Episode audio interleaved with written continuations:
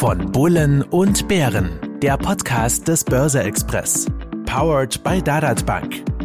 Bevor es losgeht, beachten Sie bitte unseren Disclaimer auf dad.at/slash podcast. Risikohinweis. Die Inhalte dienen ausschließlich der allgemeinen Information, sind ohne Gewähr keine Empfehlung zum Kauf oder Verkauf bestimmter Finanzinstrumente. Es handelt sich um keine Anlageberatung. Herzlich willkommen zu Von Bullen und Bären, dem Podcast von Börse Express powered by Dadat Bank rund ums Thema Geldanlage. Mein Name ist Robert Gillinger, ich bin Chefredakteur des Börse Express. Mir zur Seite sitzt Paul Reitinger, Director der Dadat Bank. Hallo Paul. Hallo Robert. Studiogast ist heute Uwe Kohler, Head of Retail Sales bei der Erste Group Bank und einer der profundesten Produktspezialisten des österreichischen Marktes, die ich kenne. Hallo Uwe. Hallo Robert, danke für die Einladung. Hm, nach mittlerweile zehn Zinsenhebungen schauen wir uns kurz einmal das Marktumfeld an jetzt. Wir waren doch in der Sommerpause, aber auch die EZB, nach mittlerweile zehn Zinsanhebungen dieser Europäischen Zentralbank, dürften wir, so der Marktkonsens, bereits am Plafond angekommen sein oder zumindest sehr, sehr nahe. Ob wir hingegen eine Rezession wirklich vermeiden können, das steht noch so ein bisschen in den Sternen. Auch das ist Marktkonsens. Paul, wie haben denn die Anleger bei euch zuletzt auf dieses sich abzeichnende Szenario reagiert? Was wurde denn auffällenderweise ge- oder verkauft? Ja, mir sind jetzt keine großen Unterschiede aufgefallen, muss ich sagen, im, im beratungsfreien Geschäft. Es handelt sich ja um selbstentscheidende Anleger. Ähm, ist schon immer festzustellen, dass ein hoher Aktienanteil nach wie vor besteht. Was aber vielleicht zu erwähnen ist, dass gerade der Anleihenbereich, der Bondbereich durch die Zinsanhebungen attraktiver geworden ist. Genauso, dass ETFs gewisse Basisinvestment abbilden und dass äh, nicht zuletzt Anlagezertifikate mit Kapitalschutz oder Teilschutz stärker nachgefragt wurden und werden. Zu diesen Zertifikaten kann uns Uwe nachher sicher auch noch etwas sagen. Aber vorher sag, lieber Uwe, welche Themen favorisieren denn die Analysten der erste Gruppe in diesem Umfeld? Na, bei uns war ja auch, wie es der Paul gesagt hat, ja das Thema, äh, gibt es jetzt noch eine Zinserhöhung in der, in der Eurozone oder wird im November noch eine nachgereicht? Also Themen, die wir momentan im, im Research favorisieren, ist auf der einen Seite eben der amerikanische Aktienmarkt und da allen voran natürlich die glorreichen sieben, also sprich der Technologiebereich, ähm, gefolgt von Gesundheit, Konsum, das auch relativ spannend ist und das Thema, das uns ja, oder das uns ja die letzten zwei Jahre begleitet, das Thema Energie, äh, das sind so die, der Hauptfokus. Interessante Branchen sind natürlich das eine, interessante Produkte, irgendwie muss ich ja damit verdienen, auch, das andere. Was habt ihr denn in diesen Bereichen derzeit im Angebot? Was könntest du denn jemandem ja, nahelegen? Also breites, breites Sortiment, aber ist halt so in einer, oder ist so, oder soll so sein in einer, in einer äh, Retailbank mit, mit breiter Beratung. Also auf der einen Seite für mich spannend, auch wenn nicht äh, komplett neu. Und der Paul hat es auch erwähnt, Anleihen äh, wieder im Fokus. Ich, ich finde es sehr spannend, dass wir, glaube ich, noch, ich bin 15 Jahre bald in der Bank. Das erste Mal, dass ich mich erinnern kann, einen wirklichen Retail-Pfandbrief breit verkaufen zu können.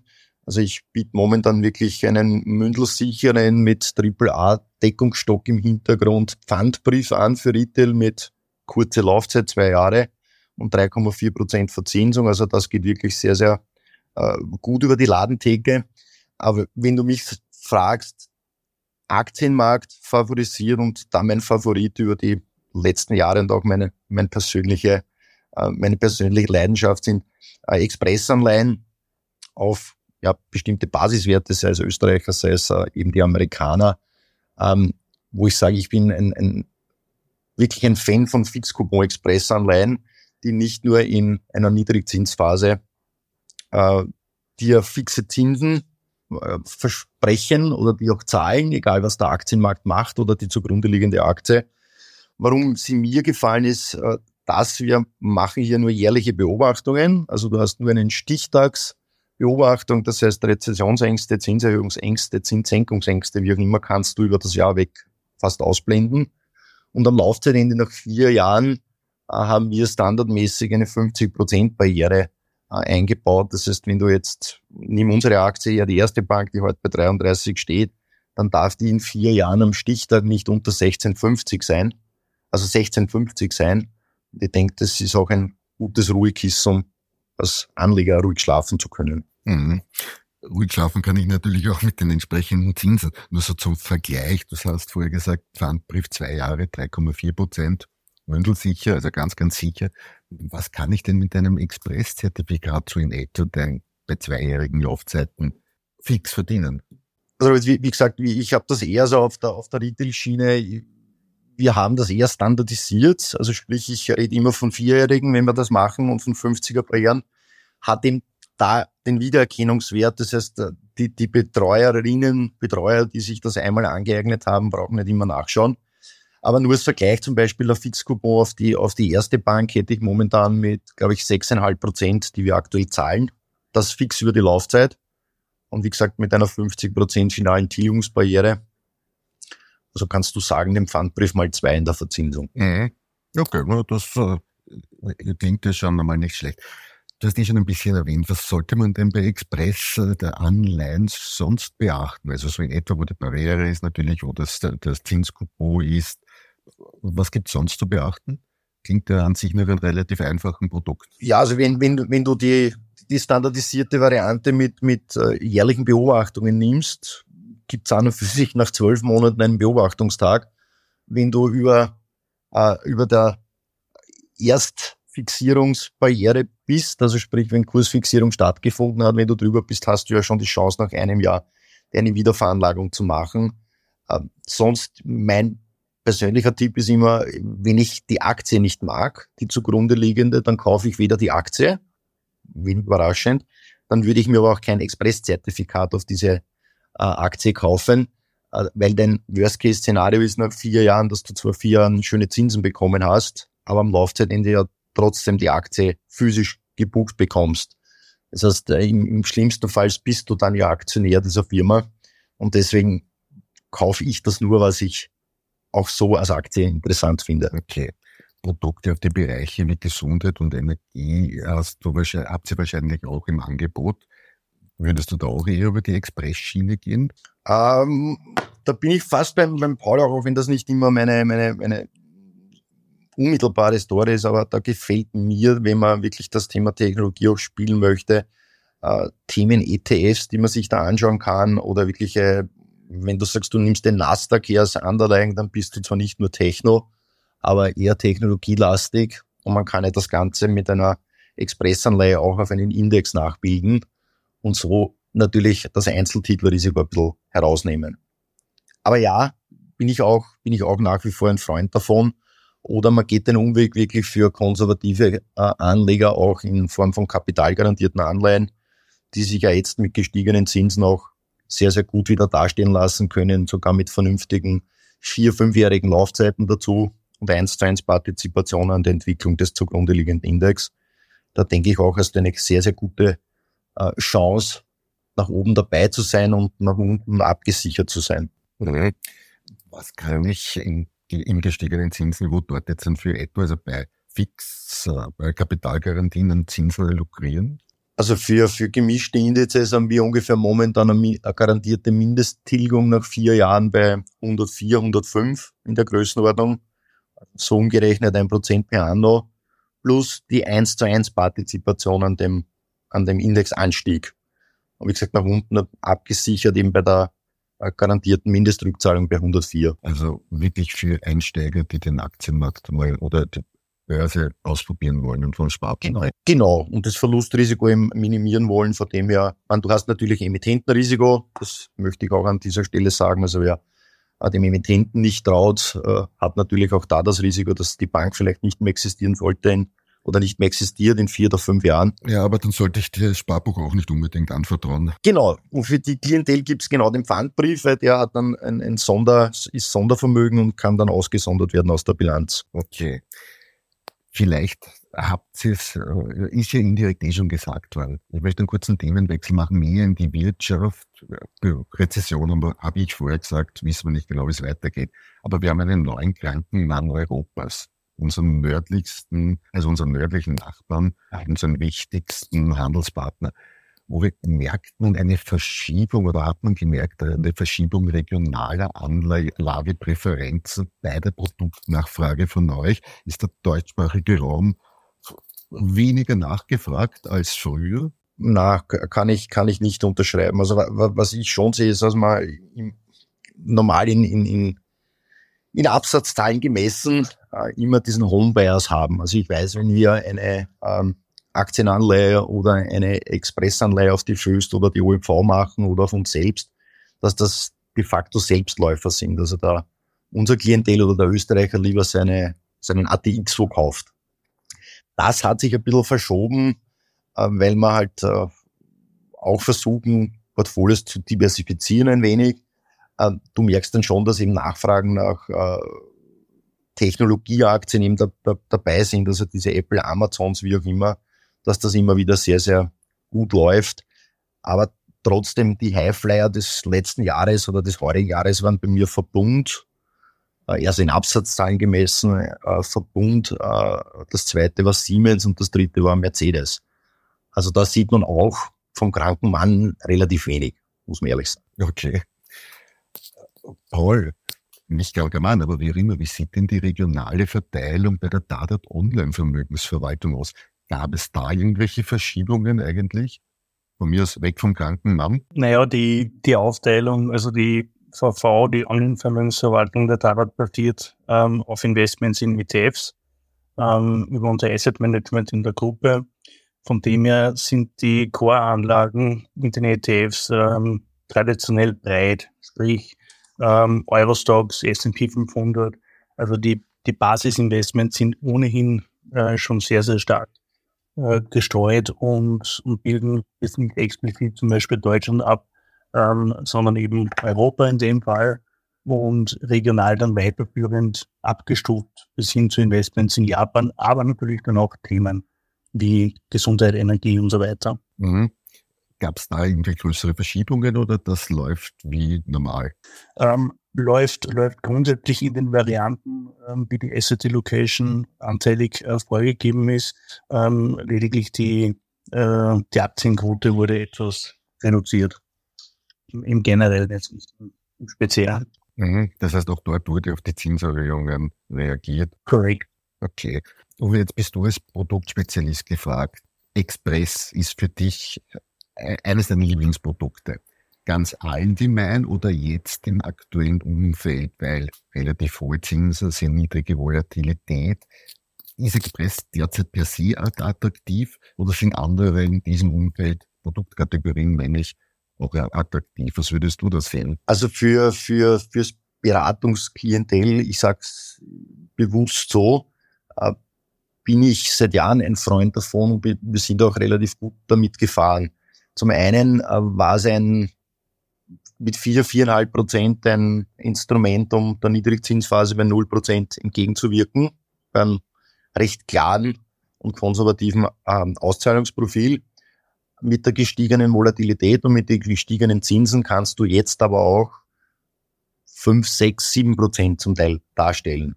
Das heißt auch hier das Thema, Schlag die Inflation oder wie auch immer, kriegst du jetzt um zwei oder drei Prozent mehr als wie vor eineinhalb Jahren, als die Zinsen bei Null waren. Also ich will nicht sagen, dass das Allheilmittel dazu, aber es gibt immer einen schönen Pickup äh, versus dem Direktinvestment, was ich zum Teil auch verstehe oder warum ich es immer wieder gerne anbiete. Wir bringen nichts, wo die Dividendenrendite der Aktie zum Beispiel höher wäre. Also das heißt auch hier die Dividendenrendite versus dem direkten Investment gilt es zum einen zum Schlagen und zum zweiten natürlich auch diese 50% finale Barriere, was egal in welcher Marktphase, die, die Kundinnen und Kunden auch ruhig, ruhig schlafen lassen kann. Mhm. Für die Selbstentscheider kannst du natürlich Bonuszertifikate machen. Leute mit einer Marktmeinung können natürlich auch äh, Turbo-Zertifikate machen, wie auch immer. Aber das sind eben die Selbstentscheider, die ja keine Beratung brauchen. Aber die wissen ja im Normalfall auch, was sie tun. Ja, wir hoffen zumindest. Ja. Gut, dann bleiben wir beim Express-Zertifikat. Was habt ihr denn da gerade in der Emission? Gibt es da vielleicht noch zu den bisher genannten Themen? Ich habe aktuell, also für, für dieses Monat gibt es den Homebuyers. Also wir haben, wir haben auf uns selbst, also wir Emittent auf äh, erste Group, auf die erste Group, ähm, ein, äh, eine Expressanleihe draußen, also ein Expresszertifikat, ähm, ja, mit einer 50%-Barriere und 6,5% Verzinsung. Und zum Zweiten äh, von Vertriebspartnern im Angebot auf dem äh, Eurostox, und das passt eigentlich perfekt, was der, was der Paul auch erwähnt hat, auf den Eurostox ein Expresszertifikat oder auch auf den Nasdaq, wo man bei 5,8, 6,2 Prozent, also um den Dreh herum bei 6 Prozent äh, Fixcoupon momentan zeigen können. Wiewohl aber bei einer höheren Barriere, was bei einem Index wahrscheinlich nicht das große Thema ist. Also hier ist die filiale Tilgungsbarriere nicht mehr bei der Einzelaktie bei 50, sondern bei 65 Prozent. Ich glaube, da kann man auch, ob jetzt mit ETF oder wie auch immer, also da ist auch die, wie in der Vermögensverwaltung das Thema ETF. Hier haben wir im Hintergrund beim Index auch die physische Lieferung. Also sprich, bei der erste Bankaktie würdest du die erste Bankaktie bekommen. Bei dem Index, ähm, bei dem breiten Fixcoupon Express auf die, auf die Indizes würdest du im Worst Case nach vier Jahren ein ETF physisch eingebucht bekommen. Mhm. Wobei dieser Worst Case im Vergleich zum aktuellen Direktinvestment natürlich deutlich abgefedert wäre durch die äh, Zinskupons. Weil wenn ich genau. jetzt kaufe, habe ich den Kursverlust genauso auf jeden Fall. Ja. Gibt es eigentlich sagen, wie oft hat denn dieses oder funktioniert denn dieses Versprechen? Zinskupon plus 50 Prozent Versprechen unter Anführungszeichen 50 Prozent Barriere hält. Anders gefragt, oder wie oft werden denn diese die Aktien oder Fonds wirklich eingebucht? Also ich kann, ich kann sagen, aus den Expressemissionen seit sieben Jahren, und da rede ich ungefähr von tausend Emissionen, die wir hatten, ähm, haben wir drei, vier Einbuchungen bekommen. Also hat viermal äh, unser Klientel wirklich die Aktie geliefert bekommen. Und das war äh, zum einen Corona bedingt. Also der, der, der, Tipp, der, der 20 zurückgekommen ist und da war wenig überraschend. Ich kann mich sehr gut an die Lufthansa erinnern. Jetzt auch wenig überraschend. Ähm, dann gab es eine Einbuchung oder zweimal eine Einbuchung mit der RWI. Das war eher Russland geschuldet. Ähm, das waren so die zwei Highlights und das vierte Highlight war die TUI. Also da merkt man, dass man halt in der Reisebranche 20 nicht sonderlich aus, äh, gut aufgehoben war. Aber auch da, die Lufthansa ist jetzt weit über der. Hat sich schon ziemlich Genau, also der, die, die, die, die Kundschaft, die vor zwei Jahren die Lufthansa eingebucht bekommen hat in Aktie, ist jetzt eigentlich wieder über, weit über dem Startwert sogar gelegen. Von dem her sieht man auch da, die Aktien einbuchen ist jetzt nicht was Böses an sich, sondern da lebt ja die Chance trotzdem weiter. Mhm. Darum den Tipp aber vielleicht auch nicht schlecht. Man sollte kein Express-Zertifikat auf einen Basiswert kaufen, den man nicht sonst auch im Depot gern hätte. Genau, das ist genau wie du sagst, Robert, und sage, wenn ich mit der, ich kann mit der Raiffeisen-Aktie im Depot, wenn ich sie habe, sehr, sehr gut leben. Äh, ich persönlich auf dem, auf dem Niveau, ich kann auch mit einer Lufthansa ganz gut leben. Und sagen, solange irgendwo Urlaub stattfindet, wird auch TUI nicht äh, ein, ein, ein böses Investment sein. Und vier Promille, wenn ich es mir richtig durchgerechnet habe, sozusagen. Genau, genau. Risiko ist überschaubar zumindest. Risiko in Anführungszeichen. Mhm. Ganz kurz noch wieder, weil wir im September sind. Ja. Börsensprüche. Selling May and Comeback in September ist ja ganz ein bekannter. Paul, was schätzt du denn, und jetzt war ich dich privat, von solchen Sprüchen? Zumindest ein Kernwahrheit, reiner Hokuspokus? War es immer gefährlich. Ich habe, ähm, ja, ja, ich interessiere mich schon sehr lange für Börse, habe hab gerade als äh, jungen Erwachsenenalter viel Börsenliteratur gelesen von dem damaligen Guru, ist jetzt äh, Peter Lynch, äh, André Costolani, ähm, diese Literatur ist ja gespickt von, von diesen Börsenweisheiten. Ähm, haben wir kurz angeschaut, wie das mit äh, Selling May Go Away, but remember to return in September, ähm, wie das aussieht. Das wurde von verschiedenen äh, Plattformen und Medien schon untersucht. Offensichtlich sind die Sommermonate, kommt heraus, teilweise oder oftmals äh, schwächer ähm, denke, man soll sich aber nicht davon leiten lassen, sondern gerade wenn man selber Anlageentscheidungen trifft, ist es wichtig, sein, sein Risikoprofil, seinen Anlagehorizont, den Betrag, den man investieren will, ähm, zu verstehen, aber vor allem auch das Investment zu verstehen. Und das ist ja auch äh, eine, eine Börsenweisheit, ein Zitat, nur in Werte zu investieren oder in Aktien zu investieren, deren Geschäft man auch äh, versteht. Und ein anderes Zitat, das man einfällt, ist äh, Gewinne laufen lassen und Verluste begrenzen im Sinn von aktivem Management. Money Management, ähm, Verlustbegrenzung, Orderarten wie Stop-Loss oder Trading Stop, wenn es angeboten wird, also wo Limits nachgezogen werden können, äh, zu nutzen, weil man damit ähm, ja, verhindert, dass man, dass man äh, große Verluste einfährt. Ja. Ja, leider ist es ja nicht leicht, sich an alle Sprüche gleichzeitig zu halten. Besonders schwierig finde ich ja den Spagat zwischen Buy und Bad News, Sell und Good News, also kaufe schlechte und verkaufe gute Nachrichten und never catch a falling knife.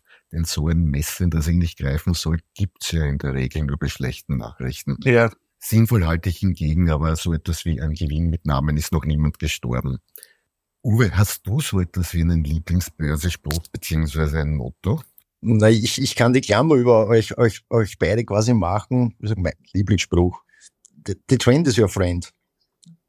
Also das schließt das ein mit nicht ins fallende Messer greifen, sondern ja, in steigenden Märkten, wie es der Paul sagt, seine Limits vielleicht nachzuziehen oder zu adaptieren, Trainingstops zu machen. Wenn es nach oben geht, so lange drinnen bleiben. Äh, und wenn es seitwärts geht, wie es momentan geht, dann gibt es ja auch tolle Investments in Form von Bonuszertifikaten oder egal. Also man muss sich halt den äh, Trend für sich äh, festlegen, wo man investiert. Also bei steigenden Märkten direkt in die Aktie, direkt in den ETF, direkt in der Turbo-Zertifikat von mir aus. Wenn es seitwärts geht, vielleicht mit Kapitalgarantien und Aktienanleihen. Und wenn es runtergeht, gibt es ja auch Instrumente, um, um, um das abbilden zu können, wenn meine Meinung hat. Deswegen, The Trend is your friend, glaube ich, ist, ist ein sehr guter Leitspruch. Damit möchte ich für heute enden und bedanke mich bei den Studiogästen fürs Hiersein. Ich hoffe, für euch da draußen war Interessantes dabei und würde mich freuen, wenn ihr zur nächsten Folge von Bullen und Bären wieder einschaltet. Verabschiede mich von Paul Reitinger von der Dadat Bank. Auf Wiederhören, vielen Dank. Speziell bei Uwe Kohler von der Erste Group, der uns einen ja, Blick in die Welt der Zertifikate äh, mitbrachte und dem Express-Zertifikate ein besonderes Anliegen sind. Ciao, Uwe. Ciao, bis zum nächsten Mal.